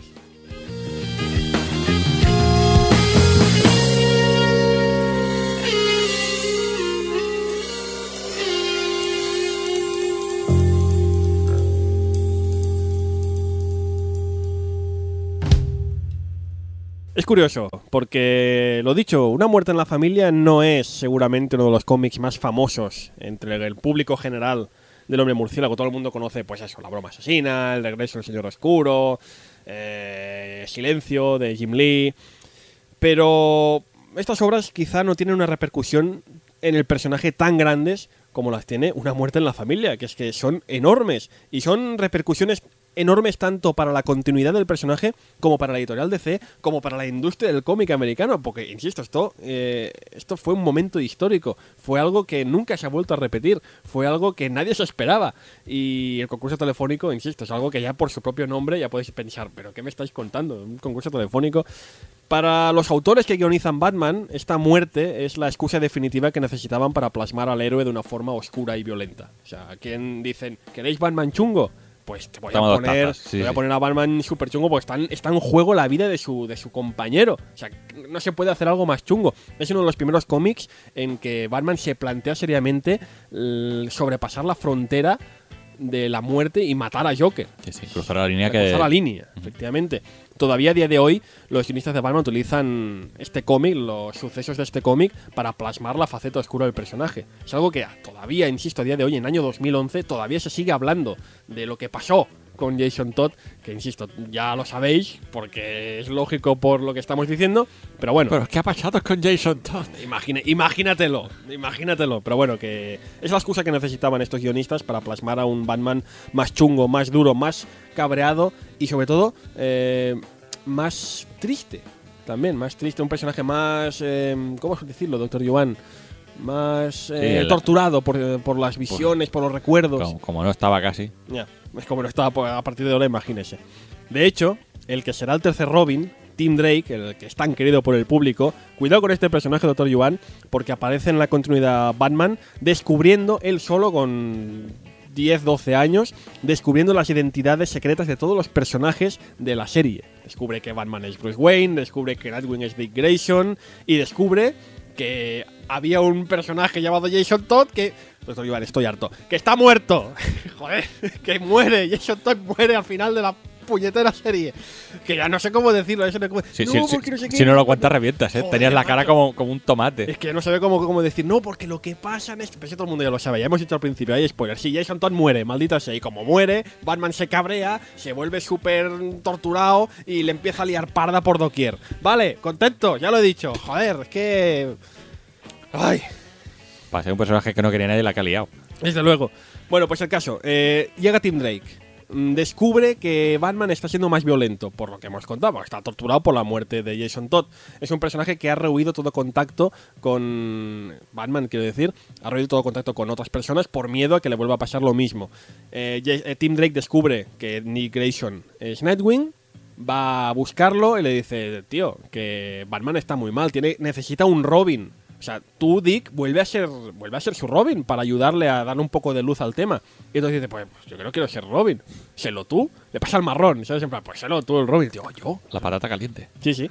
A partir de aquí también nace el concepto de lo que se conoce como la Batfamilia, que es el grupo de superhéroes afiliados de una forma u otra al hombre murciélago y que con los años acabará siendo conformado por decenas de personas. Hay incluso chistes en la continuidad Batman que siempre dicen, siempre aparecen los villanos diciendo, joder, para lo solitario que eres y tienes un porrón de socios que claro, es Nightwing, que si Robin, que si Red Robin, que si Batgirl, que si Oráculo, que si Azrael, que si... Madre mía, cuánta gente. Y eres un tío solitario, menos mal. Pues suerte, suerte que eres solitario, que Ya si no, ya. Eh, Jason Todd eh, estaría muerto durante casi 20 años, hasta que, siguiendo la reciente tradición de DC de resucitar a sus héroes caídos en los 80, que no fue el único Jason Todd, este vuelve a la vida a causa de las crisis infinitas. Cuidado, un gran evento de DC que no son las crisis de los 80, sino un evento del 2005, si no voy errado, que es una especie de secuela de las crisis originales. Hablamos de ellas por encima en, en el capítulo de las crisis. Eh, para, es, es complicado definirlo. Básicamente, el título original de los 80 es Crisis on Infinite Earths y este es Infinite Crisis. Claro, al traducirlo al español pierde un poco la, la- La la gracia, diferencia. ¿no? Vamos, que Jason Todd acaba resucitando, como, insisto, como otros muchos personajes del universo DC que estaban muertos. Pero cuidado, porque a diferencia de yo, últimamente critico mucho lo que pasa en Marvel, que los personajes resucitan como si nada. Vimos hace poco la muerte del Capitán América, que salió en la televisión, o sea que no spoiler nada. No, que no, ya ha eh, vuelto, volvió a la vida al cabo de un año. No, no, pero si es que murió el Capitán América y todos dijimos, va a volver. Va a volver. Sí, lo dijimos así, es que va a volver, va a volver. O sea, y, y volvió sin más, pero no, es que sin más Es- explicaciones. Es, que es, es muy triste porque se muere el Capitán América y todos, bueno, sí, va a volver. Sí, O no, es que- o sea, se ha muerto, pero. uf. Marvel ha caído en un pozo de que ya no lo tomamos en serio. no, pero cuando muere a ver, el problema es eso, que lo han hecho tantas veces Claro. que ya no, no, no tiene sentido. Ujú, Claro. Entonces no, no te afecta. DC en ese sentido ha sido un poco más cautelosa. Lo ha hecho, lo ha hecho más con cuentagotas y normalmente buscando un porqué. Y lo importante también es que mientras que, insisto, Capitán América resucitó y todo siguió igual, cuando resucita Jason Todd es una resurrección que no es gratuita, Doctor Iván. Es una resurrección que aportará matices a la historia muy interesantes. ¿Por qué? Porque Todd está vivo, pero recuerda su muerte. Y recuerda el shock de la muerte. Claro, morir debe joder, Doctor Iván. Morir debe ser chungo. O sea, que te quede ahí el recuerdo de cómo un tío te apaliza, un tío con la cara de payaso te apaliza hasta morir. No, perdona, y después te dejan cerrado con una bomba de tiempo Exacto, eso debe joder. con y tu el- madre. Y el shock lo deja tan trastocado que acaba convirtiéndose en una especie de justiciero lo Punisher, llamado Capucha Roja, que representa todo lo contrario a Batman. Es un superhéroe que, ¿para qué capturar pudiendo matar? Si hay un villano por la calle, le pega un tiro y no volverá a dar problemas. Claro, eso choca con. Es como un tren de mercancías chocando contra otro tren con los principios de Batman. Con lo cual, una vez más, se genera. Si la. la- y era fascinante la dualidad entre el Batman y Robin de aquel de los, de los 80, esto ya es fantástico. Ah, Capucha Roja eh, ha dado pie a algunas series, miniseries fantásticas. Es un personaje tan memorable que ha tenido ya serie limitada, Red Hood de Lost Days, si no recuerdo mal, y un título propio en el reboot de los 52 de este verano que mencionamos por encima eh, en programas anteriores. Todo esto, pero, insisto, es- son repercusiones que suceden dentro de la propia editorial, dentro de la propia industria, como, que, como podríamos decir. Pero imaginaos, eh, para la editorial DC en aquel momento supuso una enorme cobertura mediática para su cómic en una época que recordemos los cómics todavía son vistos como un entretenimiento para críos. Claro, vosotros ponéis en el papel el de los medios de comunicación que ven que un personaje tan memorable como Batman pregunta, hace un concurso, no es un concurso, es una encuesta. Hace una encuesta telefónica para decidir el destino de, de uno de sus personajes, uno más, uno tan famoso como Robin. Eso llamó la atención de prensa, de periódicos de televisión. Y ya sabéis cómo es Estados Unidos, sabéis cómo es América, con lo cual os podéis imaginar que este circo mediático tenía de todo, Doctor Yuan. Tenía gente que lo alababa y tenía gente que lo criticaba. Naturalmente, la muerte de un personaje tan popular y por si fuera poco un niño, porque recordamos que Jason Todd siendo un chaval, le valió no pocas críticas entre todo este circo mediático que se armó alrededor. Un circo que, como sucede hoy en día, le valió aún más expectación y ventas de las esperadas. Porque, re- señores periodistas, y ustedes lo saben también, ya lo sé que lo saben, pero yo lo recuerdo, cuando ustedes ponen a parir un cómic, un videojuego o algo por la tele, no consiguen que la gente lo compre menos, no, consiguen que se venda más. Y aquí pasó lo mismo. Lo curioso, doctor Iván, es que esto pasó en los 80, un momento en que, no sé, yo no hubiera, no hubiera imaginado que se pudiera generar algo así, y menos alrededor de un cómic. Sí, para que veas lo que mueve Batman. Además, para toda la industria del cómic, el curioso método de preguntar a los fans que querían usando líneas telefónicas, que insisto, ahora vamos a explicarlo bien, lo explicaremos bien, pues sentó un curioso precedente. Pues claro, no sabe, es que no se había hecho nunca algo así. Preguntar, decidir el destino de un personaje a base de lo que digan los fans. A veces la gente se queja, ¿no? Decir, no, es que los guionistas no, no saben lo que quieren los fans. Pues yo me imagino a Dennis O'Neill diciendo, ¿que no? ¿Que no? Pues lo vais a decir vosotros, por listos. Toma, ala, ahí te quedas. Aunque sí que es verdad que, que yo sepa, doctor Yuan, esto no volvió a repetirse, No me extraña. pues con el tiempo se consideró que los resultados no reflejaban del todo la opinión de los fans. Porque esto es lo típico, doctor Yuan. Que, que maten a Jason, que maten a... Entonces ahí, "Bueno, que muera, que muera, que muera. Muere y luego... Hombre, no era tan malo, ¿no? Estaba bien, hombre. ¿Por qué lo habéis matado? Lo decíamos de broma, lo decíamos de coña. Esto pasa, ¿eh, doctor Yuan? Esto pasa muchas Yo, veces. yo decía que se muriera, pero, pero era de mentira. Era de mentira. Yo no quería que se muriese. Pobre tío, pobre niño. Ay, pobrecito. Decía de la calle, un chaval, lo pasó mal. Por lo que he leído, sí, exactamente. Además, por lo que he leído de la época, eh, leí que en aquel momento los fans, esos primeros fans del mundo DC, estaban convencidos que era un farol. Que tú puedes poner un concurso telefónico, Sí, pero sí. que si salía que moría, que no moriría. Que no hay huevos. Que no hay huevos. También un poco la gente, yo imagino que votó en ese sentido. Dice que no, que no hay huevos, que no lo van a matar. ¿Cómo van a matar a Robin? Esa es un poco la mentalidad. ¿Cómo van a matar a Robin? Es imposible. Pues toma dos tazas. Eh, y es que episodios como el del friki que programó un marcador automático no ayudó mucho a darle un poco de credibilidad a este resultado. Sí, lo vamos a contar ahora porque, insisto, la encuesta telefónica, eh, que es el protagonista detrás de esta gran, esta gran obra de Batman, ha dado para la historia momentos muy, muy memorables. Vamos a explicar, vamos a explicar. Doctor Iván nos explica un poco de qué va esta encuesta telefónica que llevamos tanto rato hablando de.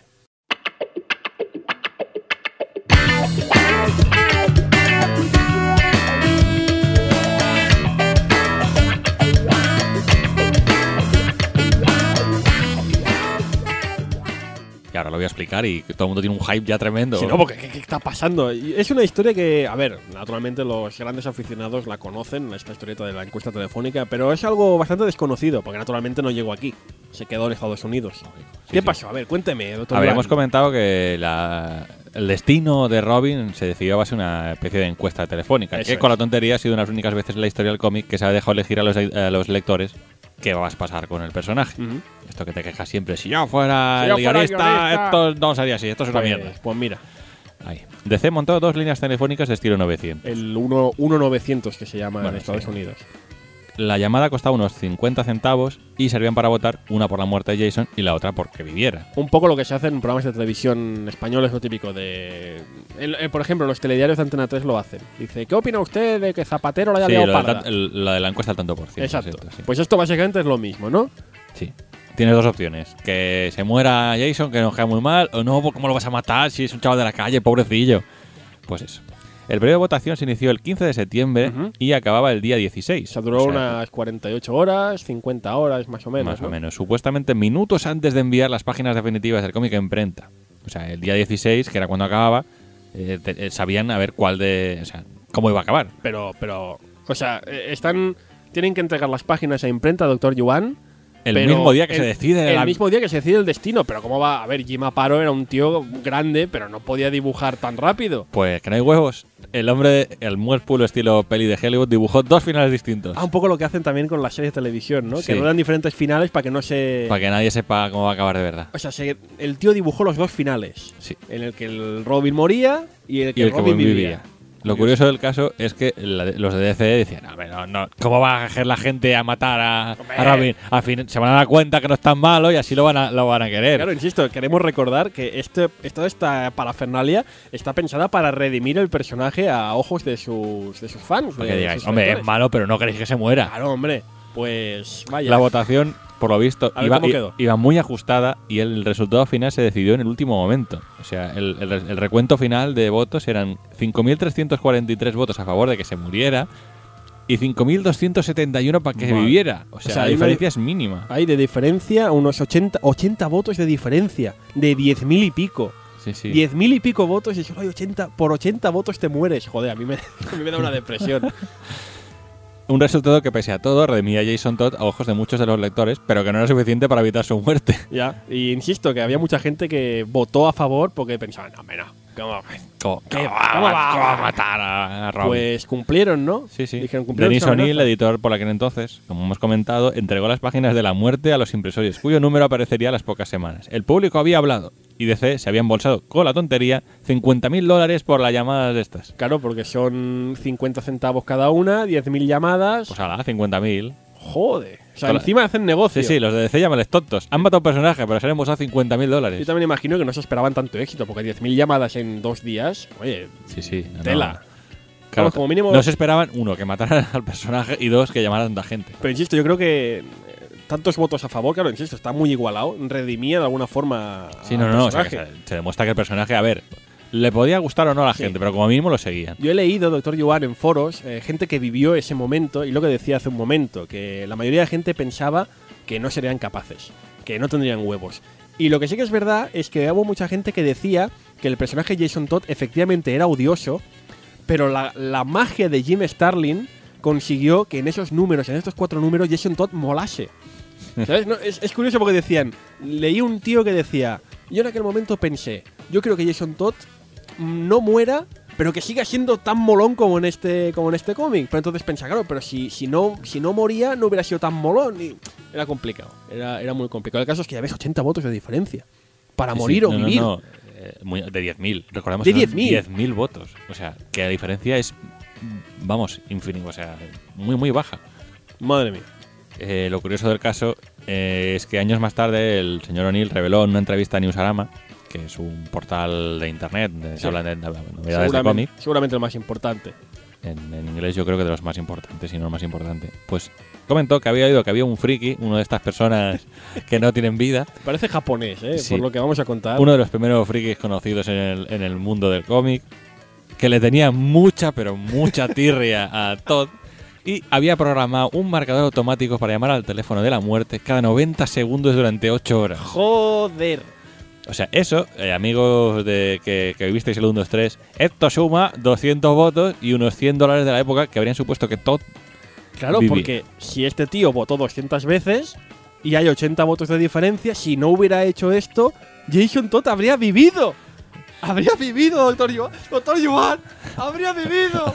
habría vivido. Si este friki no hubiera tenido 100 dólares para gastar y mucho tiempo. Y de la época. Sí, sí, no, no, de la 100 época. dólares y te O sea, Imagínate cómo de mal le vería que, para gastarte 100 dólares Bueno, y, mo- y montar el tinglado este del marcador automático. y este es el caso que se sabe, que se sabe que tampoco. No lo han confirmado nunca al 100%, pero es lo que las, las habladurías hablan de esto.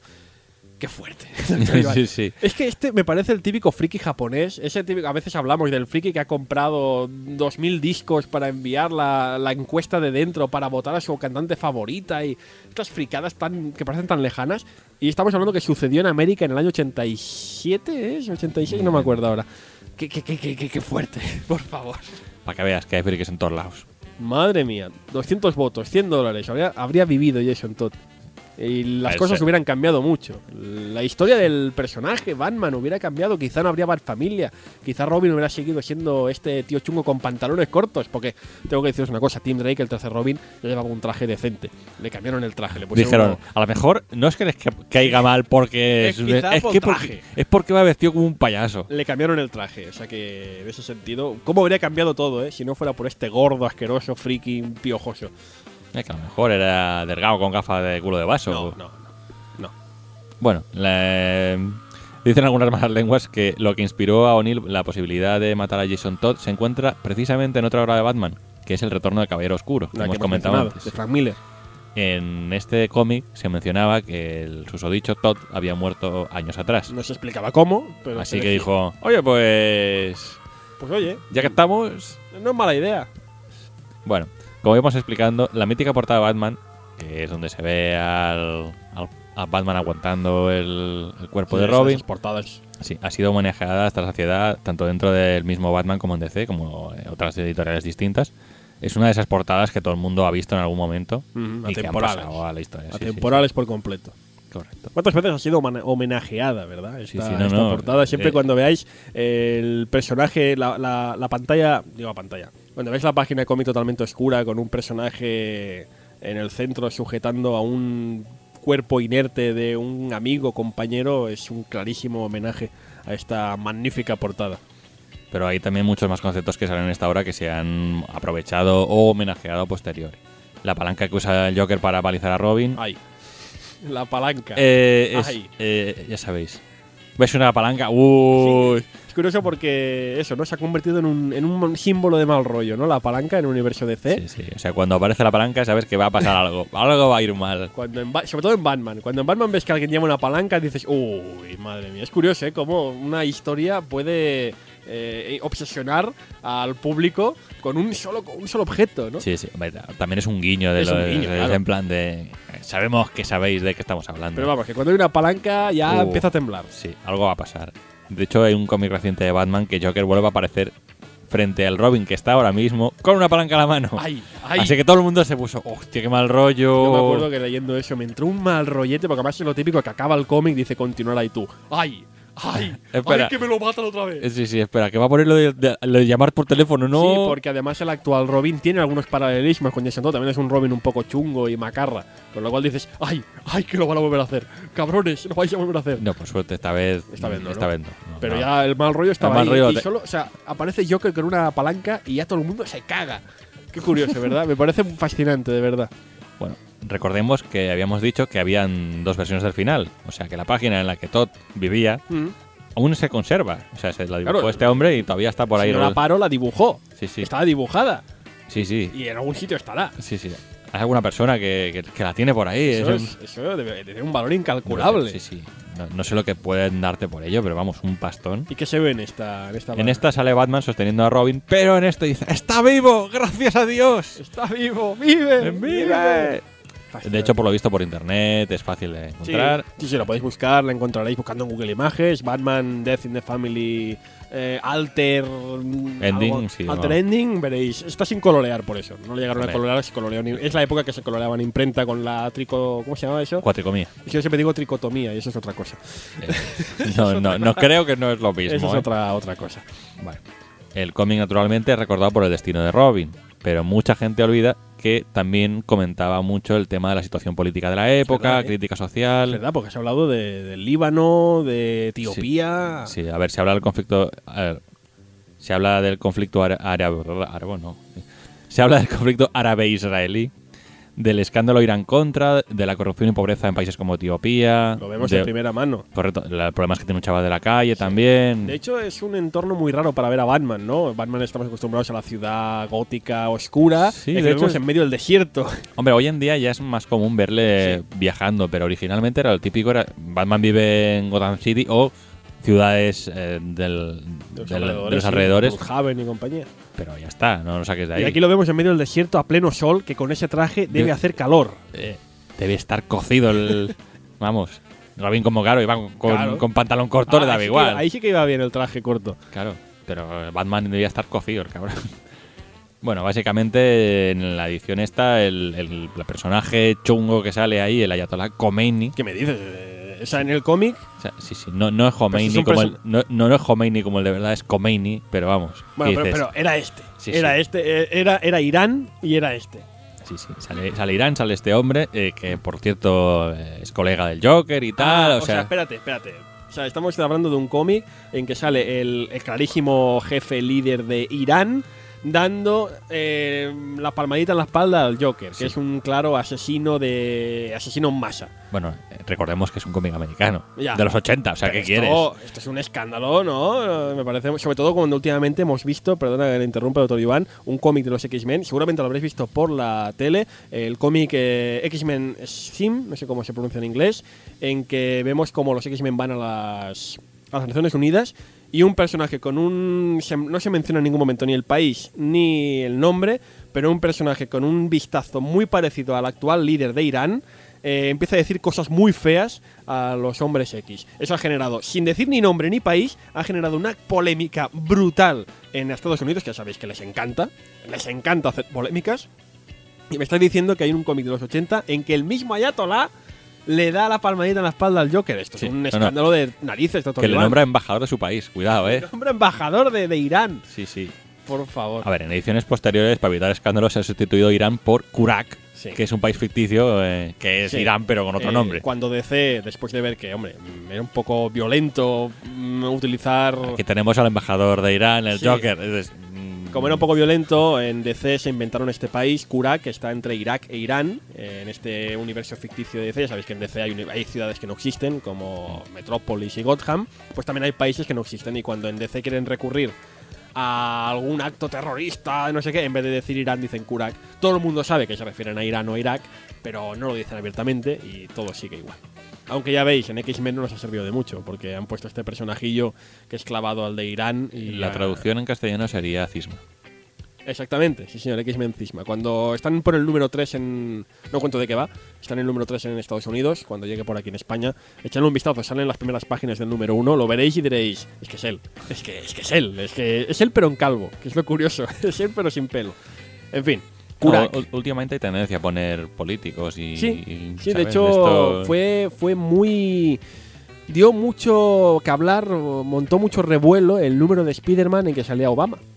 Eh, siempre habían salido presidentes de fondo. De hecho, en este cómic se menciona a Reagan, que es en el momento el presidente. Bueno, de hecho, Reagan sale en, en- Sí. en Caballero Sí, sí, sí. Oscuro, creo que salía. Sí, efectivamente. Eh, pues dio mucho que hablar cuando en, en Spider-Man sale Obama. Curiosamente, ahora en todos los cómics de Marvel sale Obama de fondo. En Capitán América, en Los Vengadores siempre sale Obama. O sea, ya no es noticia, pero en su momento mantuvo bastante revuelo. Es clarísimo, se ve muy claro. Vamos a ser sinceros, se ven muy claras las, eh, las simpatías de las editoriales de cómic eh, en Estados Unidos. Están claros, son editoriales asentadas en Nueva York. Nueva York es un, un feudo, un feudo demócrata. Mm. Obama es demócrata. Eh, se ve muy claro. A Bush nunca le dedicaron tanta, tanta, No, no, tanta ver, cosa. y que en general suele caer mucho mejor. Obama. Sí, eso también. Vemos. Pones a Spider-Man con Obama y dices, ah, qué guapo, qué guay, qué chulo. Pones a Bush y la gente.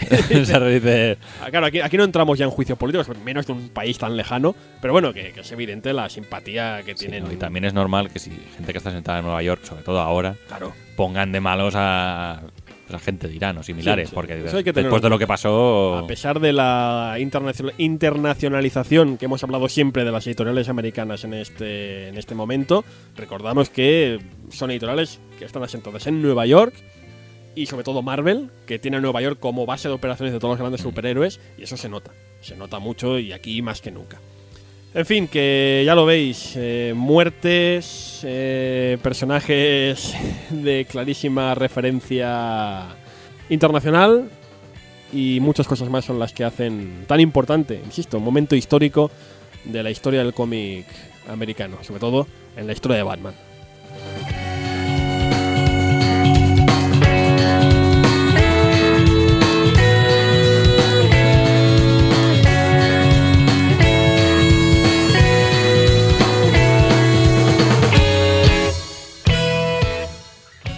Estaba contando ahora, doctor Yuan. No se calle, doctor Yuan. No se calle las cosas. Dígalas en antena. Me está diciendo qué ridículo queda ver al Joker con turbante.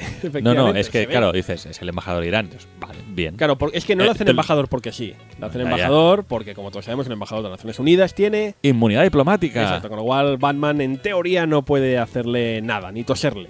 De hecho, lo ves ahí en Naciones Unidas, el Joker con el el Joker, que esa cara que tiene de maquillada y el turbante y ahí sentada en el. Que hemos dicho que Batman se debía cocer en el desierto, pero Joker con todo el maquillaje también debió pasarlo mal, ¿eh? Pero lo lleva bien, con una sonrisa. Eso sí, eso sí, siempre Joker, sonrisa de oreja a oreja. Ay, amigos míos. Bueno, doctor Yuan, eh, esta obra, ¿cómo podemos leerla si estamos interesados en nuestro país? Que a estas alturas, como no lo quieras leer, tío, ¿quieres saber cómo muere el chaval este? Yo digo, mm, ya sabéis que aquí Batman nos mola, sobre todo a mí. A ver, también hay que decir que, eh, a ver, si bien el nombre viene del momento este cuando se muere, de la resolución de la historia al final, que no lo vamos a contar para que sea un poco más sorpresa. es que de hecho la muerte sucede en el tercer número de los cuatro. O sea, hay un cuarto número. En el cuarto número que es donde, donde es el desenlace, es muy interesante y, que realmente, o sea, tiene sentido viendo la muerte de este hombre. Pero insisto que, oye, a nosotros nos gusta mucho Batman. Podríamos haber hecho que la primera historia de Batman que tratásemos en este programa hubiera sido una, una, broma asesina, podríamos haber hecho el retorno al Señor Oscuro, pero no, hemos dedicado a esta. Año uno, o sea, hay muchas historias de Batman que vale mucho la pena. Y les dedicaremos eh, su especial en su momento, pero fijaos, si hemos empezado por esta no es porque sí, es porque es muy importante a pesar de ser poco conocida y eso hace que en España Doctor Yuan no haya acabado de, tirar para adelante, ¿no? Bueno, a ver lo que pasa con las series tan antiguas, a ver, son una serie, es una serie de los 80 Originalmente lo editó 5, como todo, lo de la época. Eh, fue reeditada en el 2005 por Planeta Agostini. Recordáis que sacó unos coleccionables de Batman. Ahí estaban, estaban incluidas, de hecho, las, esta historia, entre otras. Claro, están muy chulos para lo que estamos acostumbrados a ver en nuestro país. Claro, para mucha gente fue el primer contacto con un Batman, con un cómic de Batman decente. Con lo cual yo los tengo todos estos y lo agradecí muchísimo porque era muy complicado leer estas historias. Como bien ha dicho Iván, tenemos que recurrir a 5 Madre mía. Que ya ha llovido un poco, ¿eh? O sea, que estaba bien, pero Vamos, ya... o recurrimos a cinco, buscamos entre la arqueología de los mercados y salones. Hombre, los números estos de planetas más fácil conseguirlos, son de hace 5 o 6 años todavía. No, y además en esta, en esta colección están recopilados otros... Hay muchas historias interesantes, está año 1 creo que también recordar. año 2, año 3, mm. está la parte de, de Azrael también. Sí, no, no, o sea que tiene, tiene sagas argumentales bastante interesantes.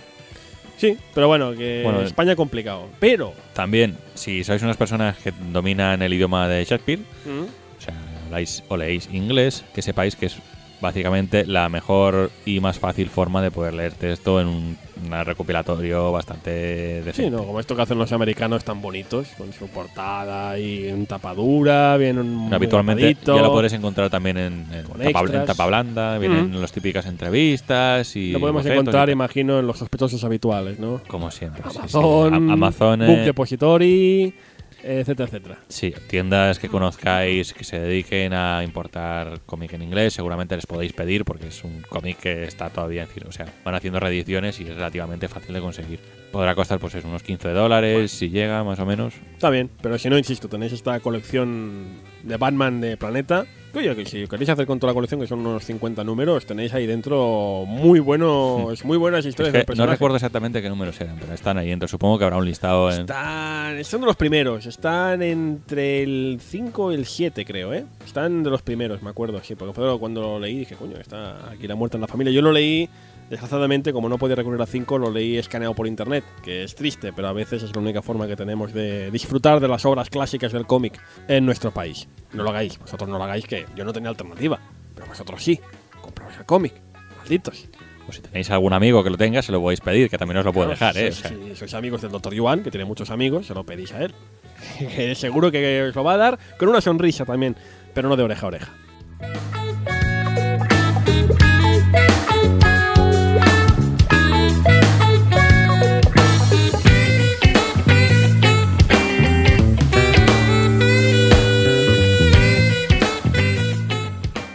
Pues eso, ya lo habéis visto. La serie, esta saga de cuatro números, fue publicada originalmente por cinco.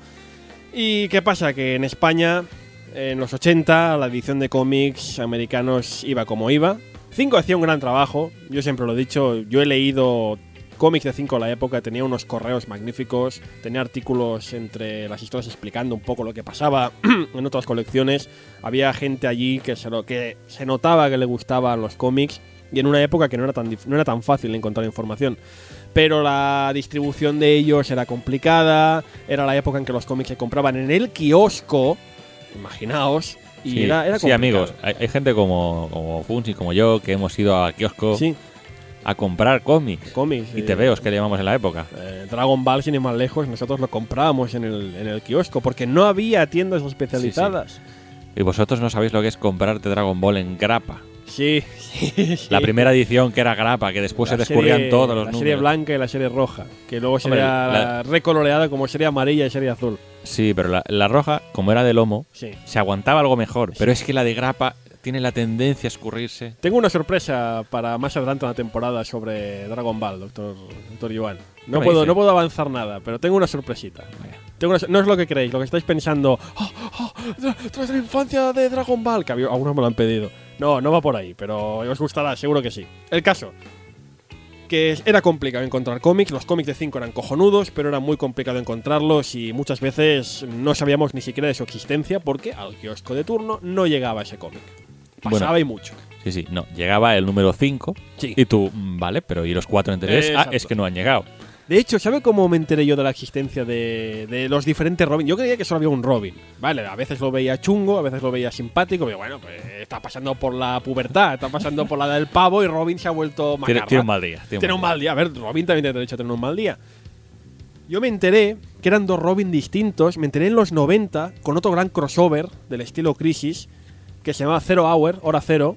Que también lo tuve que buscar en kioscos. Me volví loco, doctor Iván, para encontrar todos los números de Hora Cero en los kioscos. En este crossover, Jason Todd eh, volvía como de entre los muertos, pero no como posteriormente. Era una especie de una resurrección temporal y quería acabar con el Robin de entonces, que es Tim Drake. Claro, aparecía un tío vestido de Robin diciendo, voy a matar a Robin. Y yo, perdón, ¿por qué Robin quiere matar a Robin? No tiene sentido. Ahí empecé a informarme, gracias a las ediciones de entonces, y me enteré, no, es que hay dos Robin, y uno murió. Pero, ¿qué me estás contando? A partir de entonces, pues ya sabes, empiezas a buscar información, llega Internet, y gracias a Internet pudimos empezar a descubrir qué, qué pasaba detrás de esta historia. Sí, amigos que nos escuchan por podcast, que sepáis que antes de internet había vida. Sí, sí que había, sí, había kioscos, concretamente. Y tenías los correos. Lo que vengo a, que- a querer decir es que nunca acabamos de comprender la repercusión real de una muerte en la familia en nuestro país hasta muchos años más tarde. Incluso estoy hablando de llegado al siglo XXI. Hasta que no fueron ya el 2000, 2000 y pico, no nos imaginamos, no podíamos llegar a comprender la trascendencia que tuvo esta, esta historia. ¿Por qué? Porque no sabíamos de qué iba. No sabíamos ni que había más de un Robin. No sabíamos que había habido una encuesta telefónica. No sabíamos que había un tío que había dicho, "Ja, no lo van a matar. Y sí lo mataron. No sabíamos que había un tío que tenía poco tiempo y se dedicó a hacer Claro. el marcador automático y a gastarse 100 dólares. llamar. Nosotros leímos Una muerte en la familia cuando el tercer Robin, Tim Drake, estaba ya más que asentado, era más ya su popularidad no se pone en entredicho. Nadie dudaba que no iba a morir porque era famoso y era simpático y caía bien, pero claro, hasta el 2000 y pico no comprendimos porque no pudimos llegar a leer esta obra. Yo, de hecho, a ver, la primera vez que leí la historia esta fue cuando salió el coleccionable este de Batman que publicó Planeta. 2005, En el imagínate. 2005. Y que, claro, a mí me impactó. Hostia, han matado, han matado a Robin. Pero ni mucho menos imagino el que como le impactó a la Claro. gente que lo estaba leyendo en la época que iba siguiendo esto al día. Claro. Pero, o sea, o sea, entiendo la importancia, pero claro, yo en el, leyendo el recopilatorio este de, de historias de Batman, pues o sea, estaba bien. Exacto, o sea, es, es 2005 y leemos esta obra y a pesar de que han pasado 20 años, podemos imaginarnos lo que debió suponer leer este cómic en su momento histórico, en los 80, y más si eras fan de Batman, si eras un- uno de estos protofans. Me lo estoy imaginando el día que salió el número. Madre mía, Tío, tío, Sí, que han matado a Robin. imagínate. DC, además, ya había demostrado por aquel entonces que no tenía demasiados problemas en cargarse a superhéroes. Hablaremos un día de la muerte de Green Lantern. que es muy graciosa la muerte de Green Lantern, porque estoy haciendo un, un paréntesis total, doctor Iván, pero tengo que contarlo. El guionista, ahora no recuerdo su nombre, el guionista que decidió la muerte de Green Lantern, que es el que sale en la película, que es- murió pero resucitó. El, el hijo, el hijo de este guionista, tenía, creo que lo tuvieron que cambiar de colegio, porque en el cole se enteraron que su padre era el que había matado a Green Lantern y le pegaban en, lo- en el patio. Dice, pero ¿cómo tu padre mata a Green Lantern, cabrón? No", Y le empezaron a... Madre mía, doctor Iván, para que vea que en América los cómics es otra historia. Es una institución. O sea, al, hi- al hijo del pobre guionista le pegan una paliza. Y yo, yo no tengo nada que ver, es mi padre. bueno, lo dicho, que DC Po- había pobre, pobre chaval. Pobre Tuve que chaval. cambiarse el nombre o algo. pa- No, no. No tengo nada que ver, no lo conozco. El caso, que DC había demostrado que no tenía manías. Que si había que cargarse un personaje, se lo carga, claro. Pero este era un niño, era, era más complicado. Y además era Robin, ¿vale? Green Lantern eran personajes míticos, pero no eran Robin, joder. Robin era una institución ya en, en ese país. Y, A ver, que, y, y era gente, y lo y, matan. y eran adultos. O sea, a ver, Y eran vale, adultos. los mataban, pero es lo que pasa. y este es un niño, es un crío, ¿vale? Sí, tendrá, que tenía 12 años, 13 años. Mm. Claro, fue. Pues eso, naturalmente el circo mediático se volvió loco con esta noticia. De hecho, eh, vemos que en DC, esos años 80, hay esta manía de, de hacer oscuro hacer oscura la, la continuidad. Pasó con Batman, insisto, con esta muerte. En una, en una La broma asesina pasa cierta cosa que también jode al personaje de Batman, le deja un poco trastocado. Ahí no si. Ahí, ahí no hace falta decirlo, pero pasa cierta cosa que también tendrá mucha repercusión en el personaje. Pero es una. Es lo que algunos dicen que todos estos cómics oscuros que reflejan a un Batman chungo darán pie a lo que algunos llaman la década oscura. La década oscura de los 90. Porque los que hemos seguido un poco la continuidad del cómic americano, mm, siempre vemos como la. Siempre vemos la década de los 90 como una época un poco chunga. Es la época en que las editoriales se emperran en hacer muy chungo todo. Es la época en que sale Image, que bueno, que vamos a contar de Image, son cómics bastante chungos. Es una época en que Marvel se va casi a la bancarrota. Es una época en que DC también está ahí ahí. Y las historias no son gran cosa, pero sí tienen como un nexo común que son muy oscuras, son muy chungas. A ver, la cosa es que es curioso porque Image empezó como una, Sí, una editorial muy potente de, de- Supongo que la mayoría de la gente ya sabéis de qué va, pero Image eran todos los autores estrellas y dibujantes más conocidos. Montan una editorial propia Ujú. Porque dicen, hombre, seguro que vendemos como rosquillas. Joder, somos, estamos los que partimos aquí la pana y no nos, no nos tratan bien en Ujú. DC, Marvel, lo que fuera. Pues eso, las historias originales todas eran muy chungas. A ver, después se descubrió que necesitas algo más que dibujantes buenos, exacto. que los guionistas también hacen algo para... Exacto. Y lo bueno es que eh, se ha sabido reinventar. Image al Ujú. final ha servido como trampolín a gente que, que son el, eh, quieren tener los derechos sobre sus obras. Pero lo bueno es que son equipos creativos de guionista y dibujante. Eh, exacto, que es lo el cual, fallo que tuvieron originalmente. dentro de lo que hay ahora en Image hay, hay historias, o sea, hay cómics muy interesantes. Así como los primeros. A ver, estaban bien, pero al final llega un punto que era casi todo igual. Pero en historias, insisto, os- oscuras como Spawn, como Savage Dragon, sí, sí, sí, sí. Son cómics de los 90, cómics oscuros, insisto, que surgen, dicen, de estas historias de los Debido 80 al- chungas. Porque a la muerte, una, a una muerte en la familia le seguirían las mencionadas muertes de Green Lantern. Que Green Lantern es que es peor que una muerte, se vuelve villano. Green Lantern se vuelve villano. Superman muere en aquella época también. Es la época de la famosa muerte de Superman, que podéis encontrar recopilado en, en vuestras eh, librerías. Yo Es la también- época. Yo, yo también creo que viene del.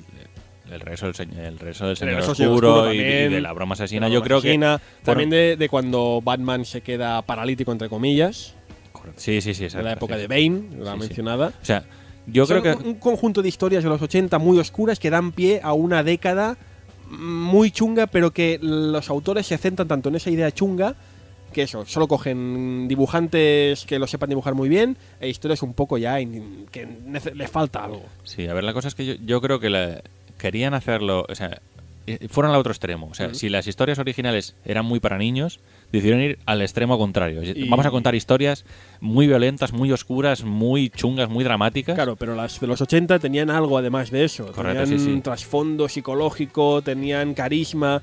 En los 90, los 90 recordado, se recuerdan muy pocas sagas y, Sí, y sí. O sea, historias eh, de la O época. sea, la cosa es que mm, está bien que la historia sea chunga o dramática, o siempre que, eh, o sea, Exacto. que venga a colación de la historia que estás contando, no porque tiene que ser así. Mm. Porque si no, no tiene sentido. O sea, es, vale, he puesto esta estética, pero la historia no mm, cuento lo que me sale. O sea, Batman va a la escuela, pero Sí. es súper chungo. Ah, vale, bien. Al- algún día podemos hablar un poco de la evolución de los cómics americanos a lo largo de las décadas. Tenemos, insisto, esta década de 70-80, de las- los 70 la reinvención de los personajes a algo más serio, los 80 eh, algo oscuro, algo chungo, en los 90 un agujero negro. En Sí, lo es que que está- El problema es ese, entre que las editoriales estaban mal, que aparece Sí. la editorial esta de más que se centra Exacto. básicamente en el tema de la, o sea, Sí, lo que señor. es el diseño, la imagen, la parte visual, y que todo es como muy, muy, muy oscuro porque de sí. hecho, Marvel decidió para.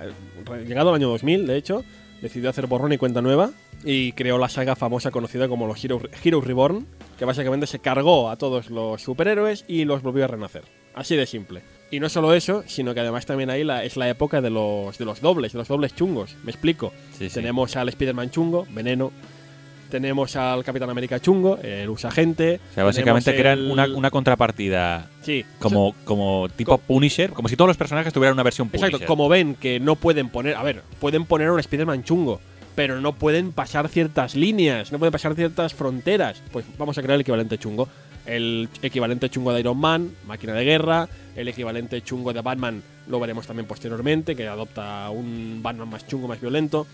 Y luego llega el 2000, insisto, hay otra reinvención, igual que en los 80 hay una en los 70 hay una reinvención, en los 2000 hay otra reinvención más, hasta que llegamos ahora al 2010 con unas historias yo creo bastante muy interesantes. El cómic está mejor que nunca, el cómic americano, y hemos leído auténticas joyas en los últimos A ver, años. es como, es como todo. Hay historias mejores o historias peores, pero como mismo siempre hay unas cuantas que valen mucho la pena, que es la que, los que te, realmente te hacen seguir las historias, la continuidad, que te hacen que, aunque tú normalmente no sigas una serie a veces por un guionista concreto, y dices, Exacto. oye, pues me estoy leyendo esto, quiero saber cómo ha llegado esto aquí, porque, claro, Mm. está- me, me está gustando la historia, pero me pierdo cosas, que es lo bueno.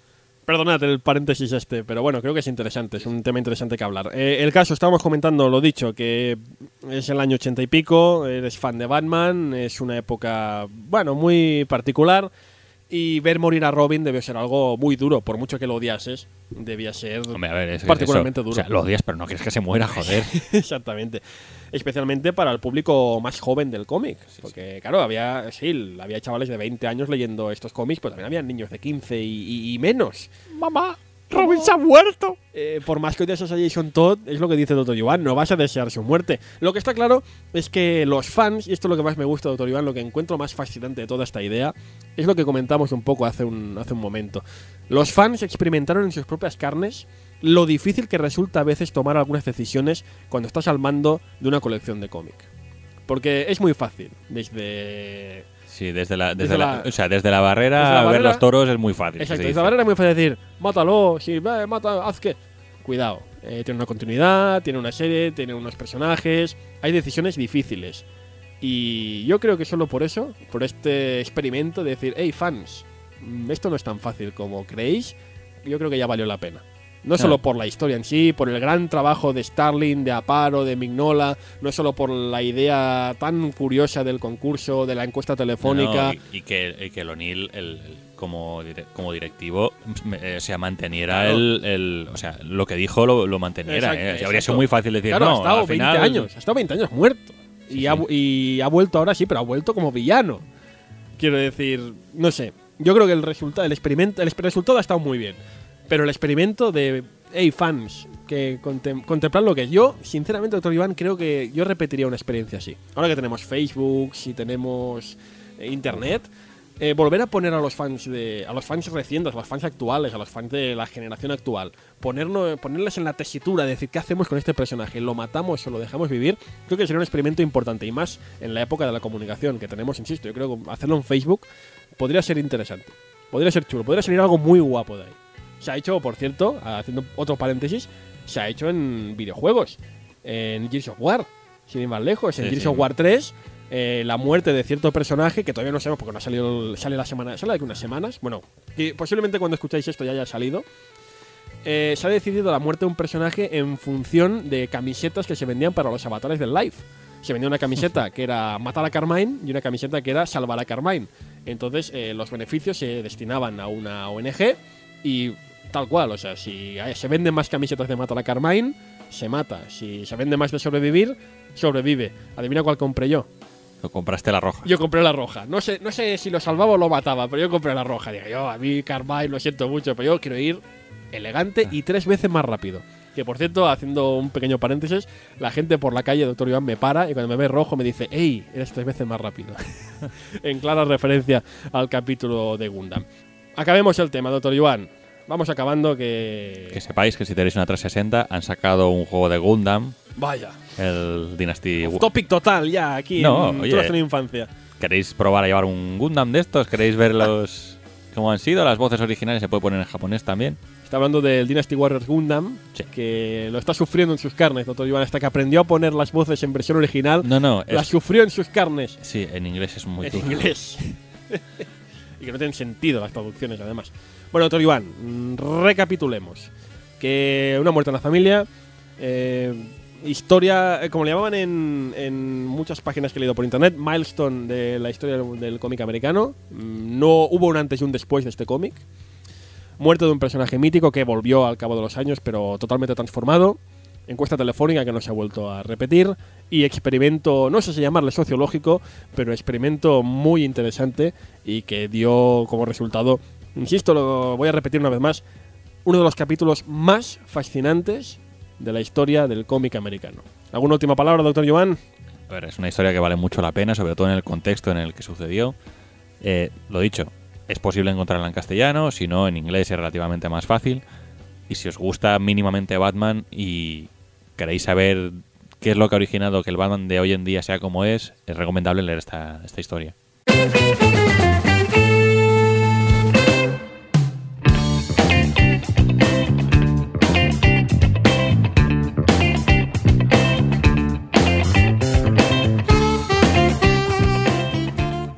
Qué triste debió ser, ¿verdad, doctor Joan? El entierro de Jason Todd. Sí. Que, que no, pudo- no, no, no fue nadie. No, estaba en. Bueno, Estaba Bruce Wayne estaba Alfred, Estaba Alfred. estaba el comisario Gordon y la hija. y Dick Grayson creo que también. Y bueno, sí. Y, Y ya, y ya está. está. Y no había más. Y además en la tumba no sale ni el nombre. Pues claro, no. Por si acaso, en una tumba sin nombre. Joder.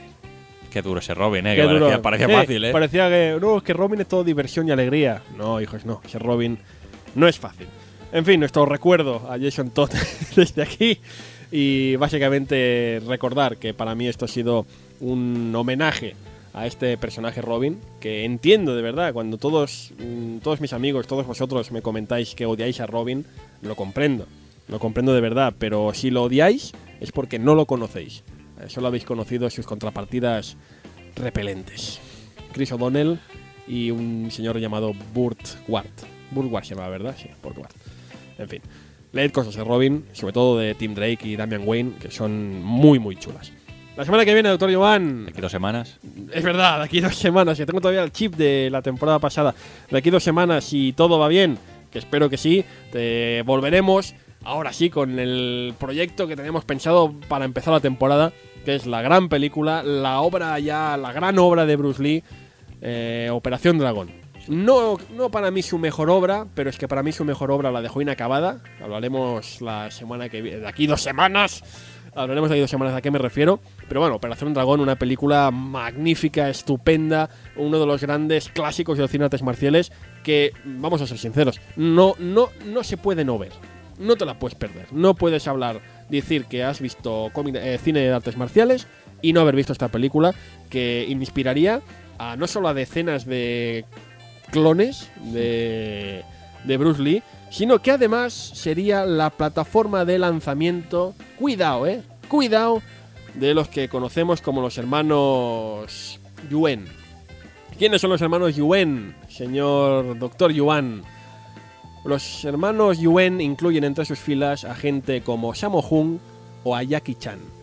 Estos grandes Joven, qué jovencitos salen ahí. grandes y míticos y enormes actores de artes marciales vieron en Operación Dragón su forma de darse a conocer en el mundo entero. Cuidado, Bruce Lee y Jackie Chan juntos. No dura mucho, es una, es una escena, Bueno, pero es y memorable. el, el Samosa al principio de todo también Sí, un momento. Pero cuidado, solo por eso ya vale la pena verlo. Así que lo dicho, Bruce Lee, Operación Dragón, de aquí 15 días en Tú no has tenido infancia.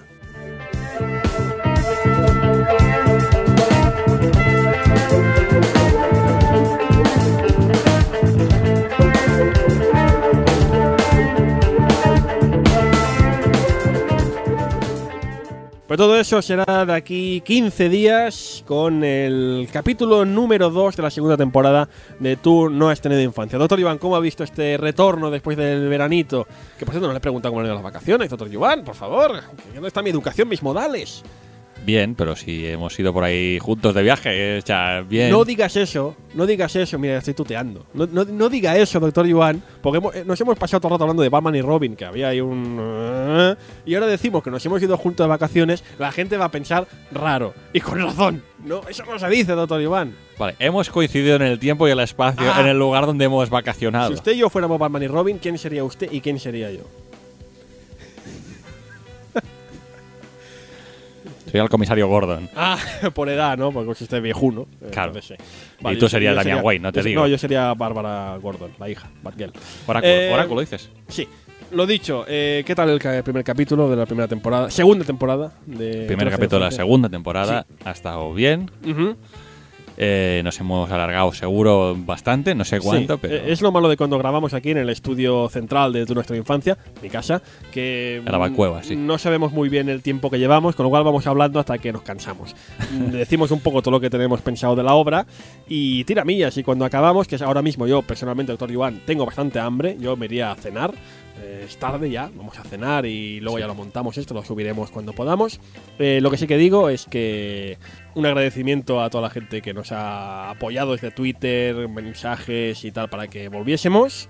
Eh, eh, de verdad que sí, no me esperaba, yo al menos a título personal, no esperaba que tanta gente comentara que le ha gustado, que Ah. quiere más, o sea, de verdad, o, o sea, después de haber escuchado los anteriores querían más. a mí lo que más me fascina es lo de que pongan fotos en el Twitter de lo que se han comprado. Ah, a ver, eso para mí me da orgullo que la gente realmente, gracias a escuchar el podcast este, que yo personalmente lo hago con toda la humildad de lo mejor que sabemos, que encima se hayan comprado y que les haya gustado. De aquí 15 días eh, comentaremos algunos mensajes que nos han dejado durante el verano. Hoy vamos a confesar, hemos empezado el- la, primera la segunda temporada un poco a- con prisa, sin poder prepararnos muchas cosas. Así que. Eh, Básicamente es, llevamos mucho tiempo, la gente nos está pidiendo, por favor, por Exacto. favor, que no tengo nada que escuchar mientras hago jogging. Eh, exacto, con lo cual de aquí 15 días, después del programa de Bruce Lee, haremos un poco de repaso por algunos mensajes que nos han llegado, que nos han hecho mucha gracia e ilusión durante este verano. Estamos por ahí, eh, doctor Iván, y nos recibimos mensajes. Mira, está, nos, han, nos han dejado tal mensaje. Muy bien, y recuerdo sobre todo, lo pondremos en la página, un mail, un mail para que podáis enviarnos peticiones, sobre todo cosas de los 80 y los 90. Ya sabéis, aceptamos de todo. Aceptamos cómics, mangas, eh, literatura, eh, Películas, películas series de series de televisión. televisión, mangas, animes, videojuegos, alguno caerá. Y si tenéis alguna idea de alguna estrella invitada que queráis que pase por nuestro estudio, que ya tenemos algunos pensados, eh, no dudéis también en decirlo, que estaremos encantados de la vida. No sé si quiere decir usted algo más, doctor Iván. Que esperamos que os haya gustado el primer capítulo de la segunda temporada, de aquí dos semanas más y, esperemos que mejor. Y comprender que, claro, acabamos de volver de tres meses sin hacer radio y, claro, cuesta un poco retomar Estamos un poco, el ritmo. un poco oxidados. Exactamente, ya, ya volveremos un poco a- al ritmo habitual. 15 días, Bruce Lee, Operación Dragón, Doctor Iván, nos vemos entonces. Hasta luego.